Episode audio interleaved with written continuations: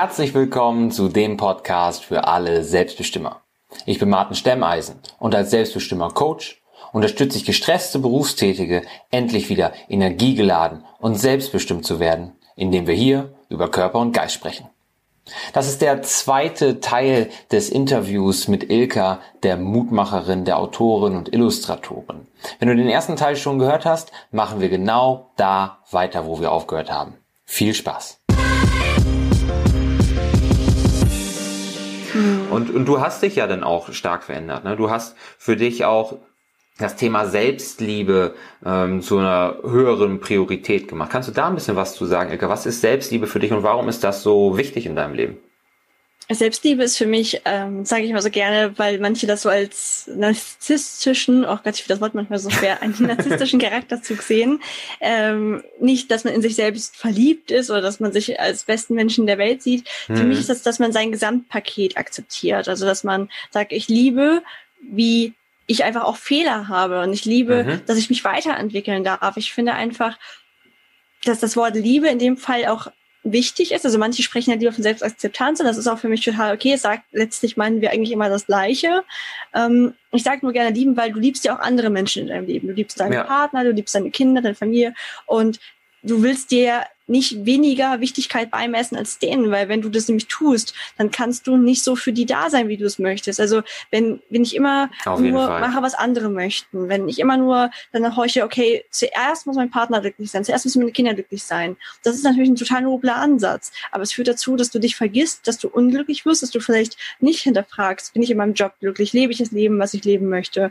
Und dass du so eine doch wieder so eine Unzufriedenheit entwickelst. Und die lässt du zwangsläufig auch an deinem Umfeld aus. Deswegen bin ich der Überzeugung, wenn du dich selbst liebst, bist du auch besser für dein Umfeld.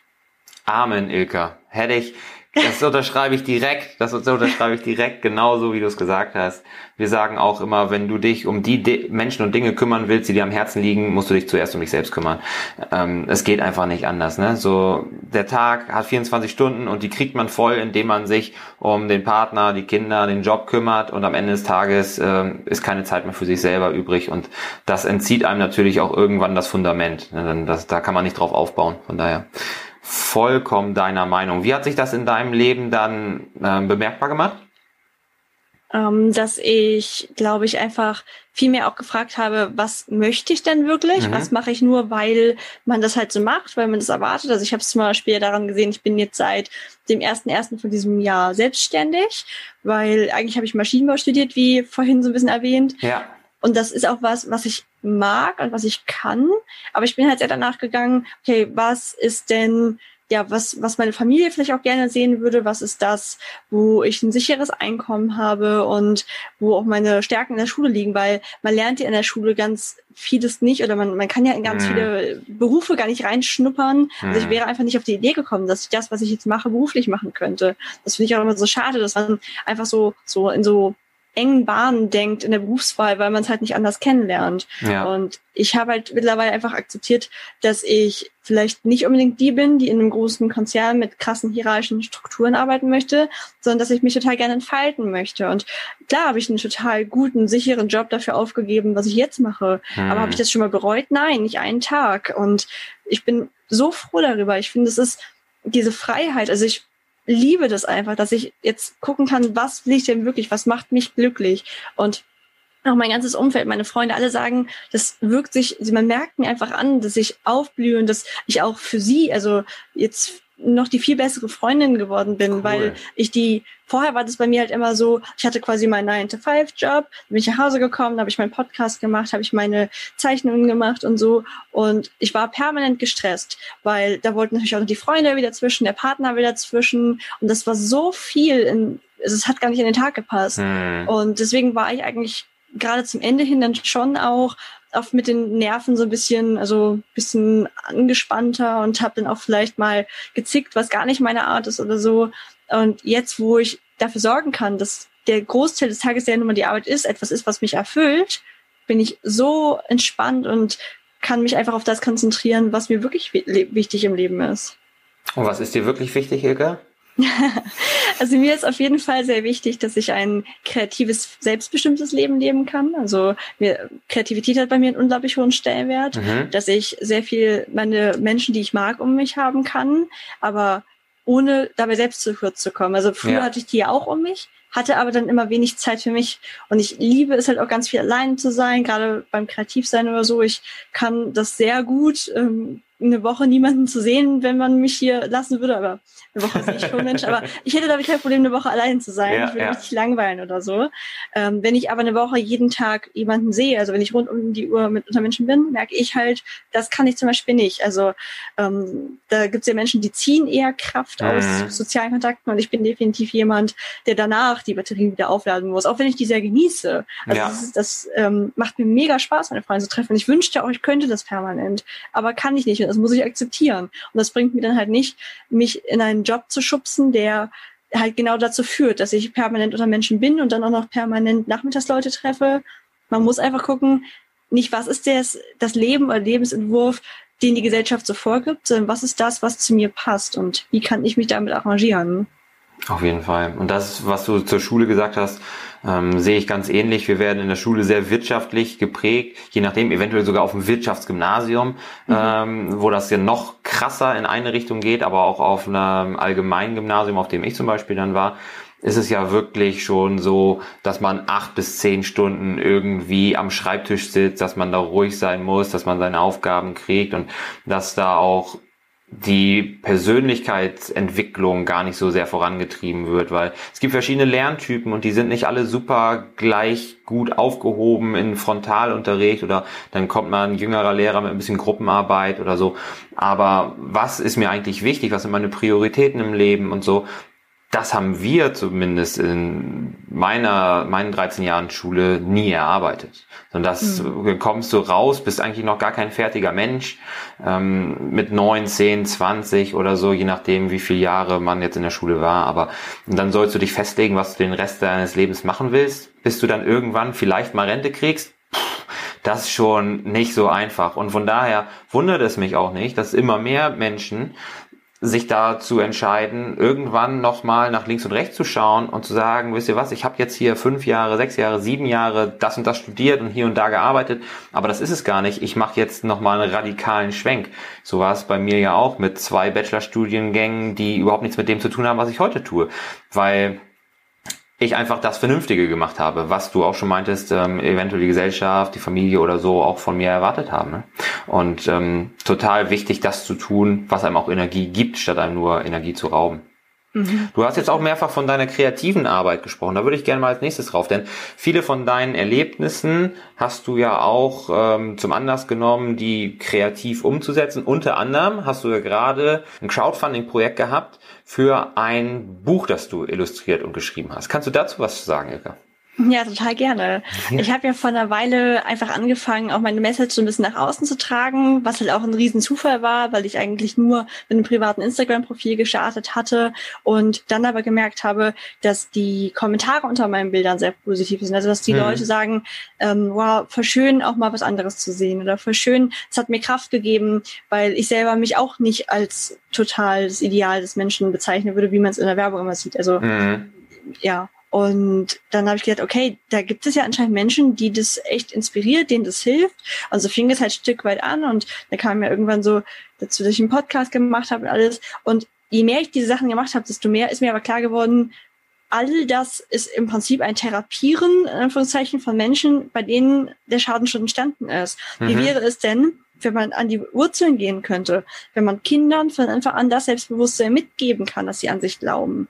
Und da ich halt total die Bücher liebe und gerne zeichne und gerne schreibe, war irgendwie die Überlegung, na ja, dann mache ich doch mein eigenes Kinderbuch und helfe Kindern auf so eine subtile Art an sich zu glauben. Weil ich glaube, man sieht unheimlich viel Kraft aus Büchern und was man halt da sieht, ist wieder dieses Vielfaltsthema. Ja. In einem Buch ist es jetzt zwar gerade kein, kein Mensch. Also man kann sich nicht optisch mit der Person direkt identifizieren, aber dieses Thema Anderssein, anders fühlen wird halt ganz stark aufgegriffen, weil es bei mir halt um einen Kater geht, der kein Fleisch isst, sondern nur vegetarisch lebt. Und dafür wird er natürlich von den anderen Katzen ausgelacht. Hm. Und zusätzlich äh, hat er auch noch den verwegenen Traum, ein Meisterkonditor zu werden. Da, damit setzt er dem Ganzen quasi so Sahnehäubchen auf.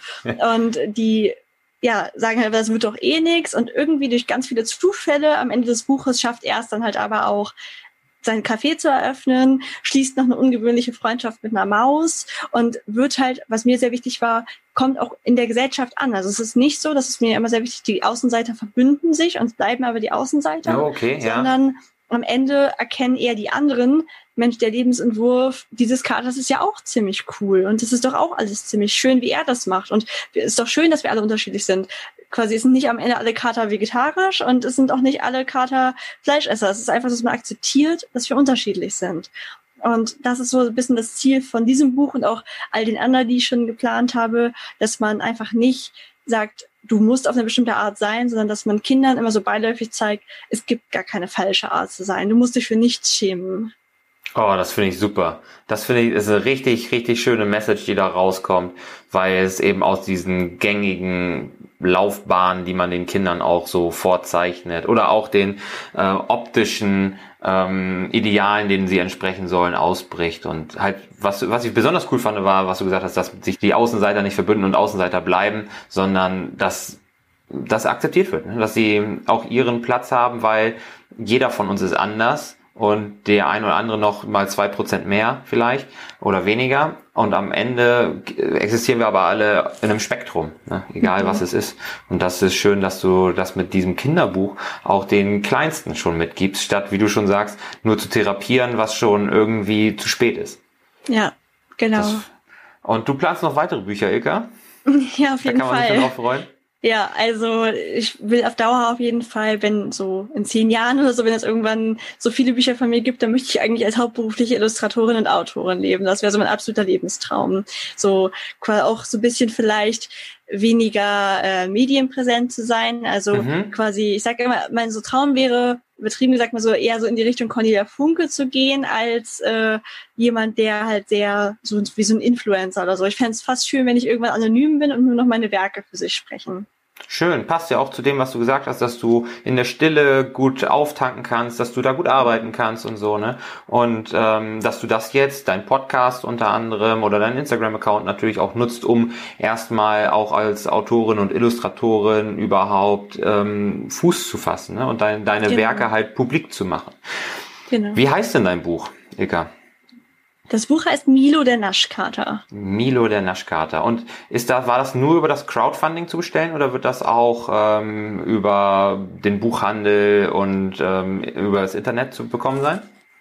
Also aktuell war es nur im Crowdfunding. Es gab so zwei Funding-Ziele und das zweite wurde dann nicht erreicht. Deswegen ähm, kann ich echt noch nicht genau sagen, ob ich es nochmal rausbringen kann, weil mich das äh, relativ viel Geld kostet, ja, klar. das äh, so in so großer Menge drucken zu lassen.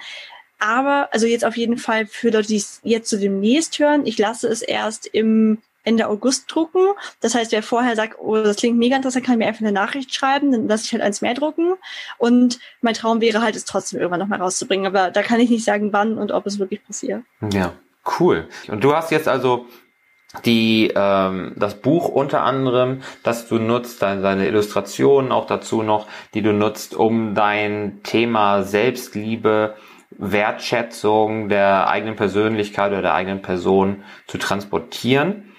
Und damit verfolgst du eigentlich auch ein größeres Ziel, weil du denkst jetzt nicht bloß an deinen eigenen Instagram-Account oder an die eigene Karriere als Autorin, sondern du möchtest ja eigentlich auch, was heißt eigentlich, du möchtest auch richtig was bewegen. Und zwar hast du auf deiner Webseite auch eine konkrete Vision von deiner Wunschzukunft stehen. Können wir darüber noch mal ein bisschen sprechen, Ilka?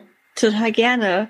Also meine Vision ist einfach so eine sehr vielfältige Welt. Ich habe vor einer Weile das Thema Inklusion für mich entdeckt und Diversität und Vielfalt generell und habe gemerkt, wie viel da noch im Argen ist. Ich habe so lange mhm. in meiner eigenen Bubble gelebt, meine eigenen Probleme gesehen, dass mir gar nicht aufgefallen ist, wie viele Menschen es gibt, die die wirklich Probleme haben, die etwas systematisch nach ausgegrenzt werden, mhm. die nicht Teil der Mehrheitsgesellschaft sind und denen es wirklich schwer gemacht wird.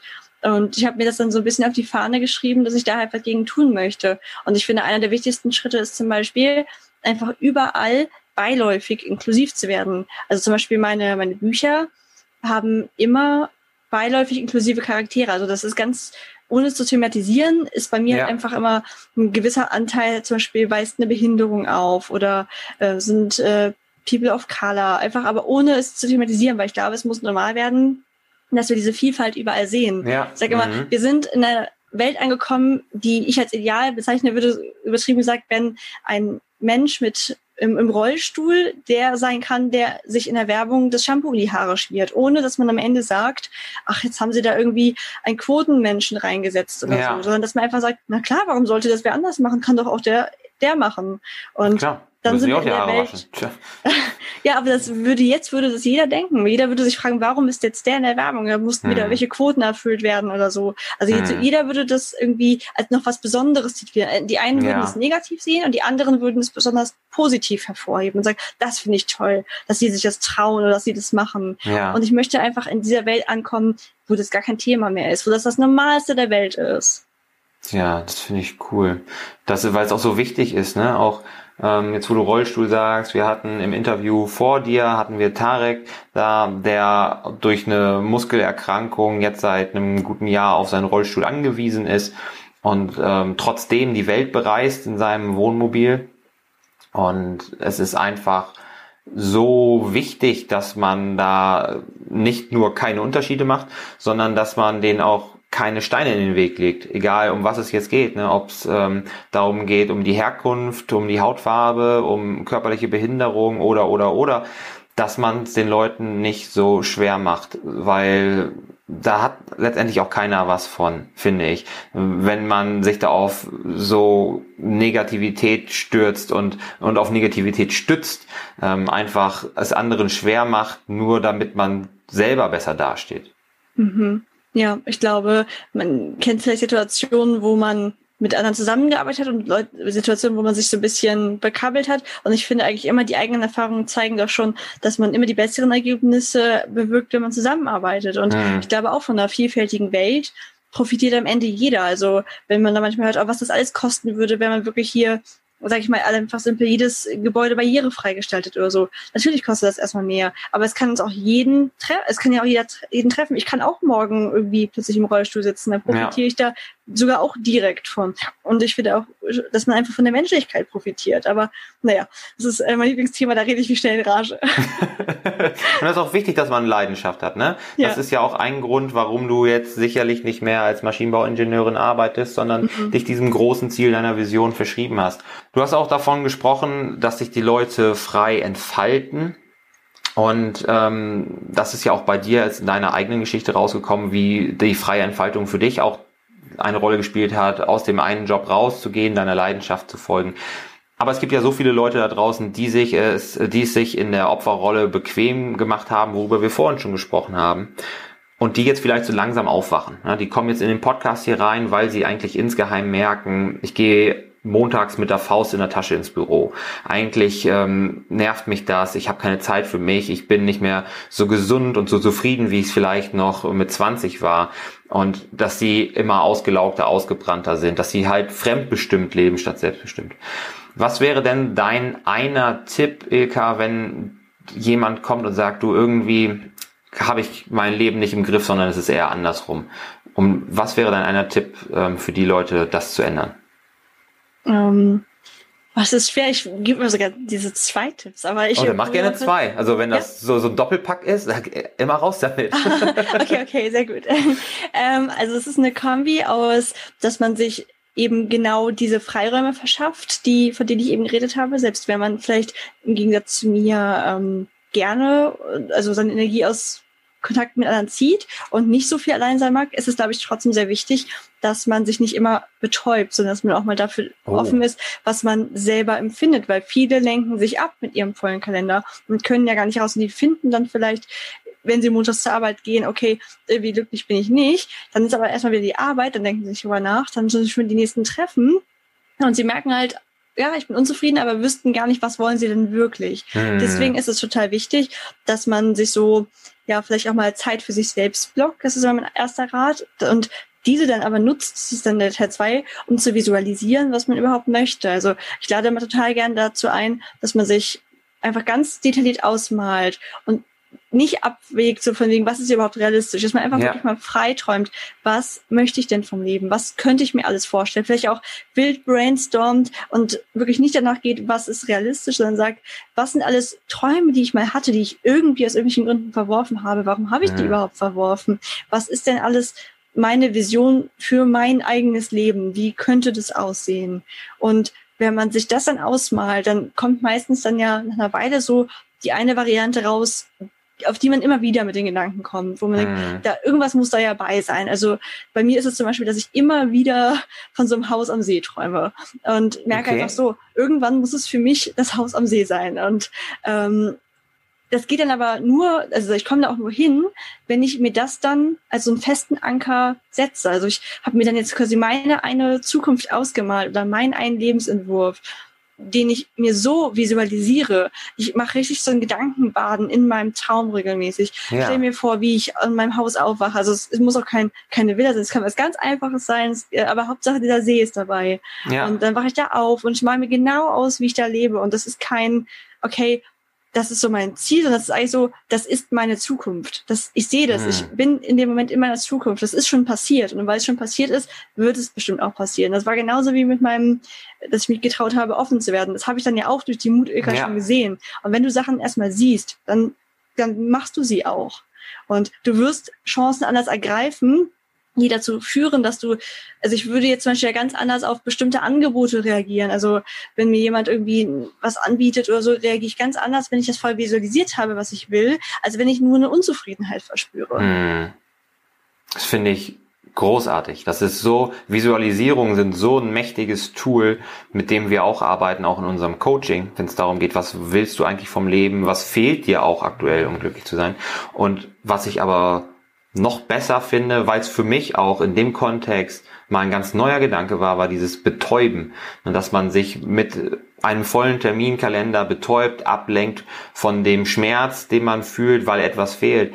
Und das ist ein toller Gedanke. Und davon muss man natürlich weg, weil von Betäubungsmitteln kann man natürlich bekanntlich süchtig werden. Und genauso kann man natürlich auch sich einfach beschäftigt halten, um nicht zu merken, wie unzufrieden man eigentlich ist. Und davon muss man natürlich weg, um wirklich was zu ändern.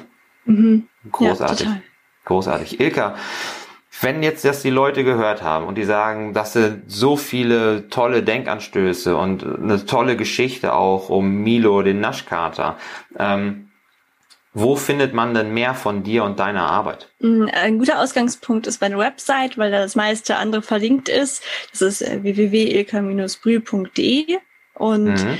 aktiv bin ich zum Beispiel sehr auf Instagram und ich habe ja noch meinen Podcast, der heißt Du bist wunderbar. Super, das werden wir auch alles hier in den Show Notes verlinken, dass man da direkt hinfindet und äh, da auf dem Weg nicht verloren geht, weil das Internet bietet ja auch genug Möglichkeit, sich äh, abzulenken und zu verirren und plötzlich kommt man bei irgendeinem Katzenvideo raus und das ist dann nicht der Naschkater gewesen und da wollten wir dann nicht hin. Ne? Von daher alles verlinkt in den Show Notes. Ilka, dann bedanke ich mich nochmal ganz, ganz herzlich für das tolle und das offene Interview. Da waren so viele tolle Denkanstöße für alle dabei. Danke, dass du da warst. Vielen Dank, dass ich hier sein durfte. Der Weg zu mehr Selbstliebe, zu mehr Klarheit darüber, was du vom Leben willst und zu mehr Erfüllung ist alles andere als kurz oder einfach. Erst recht, wenn dir dein stressiger Alltag im Weg steht. Deshalb bieten wir dir unsere Unterstützung auf dem Weg dahin an, wo wir schon sind.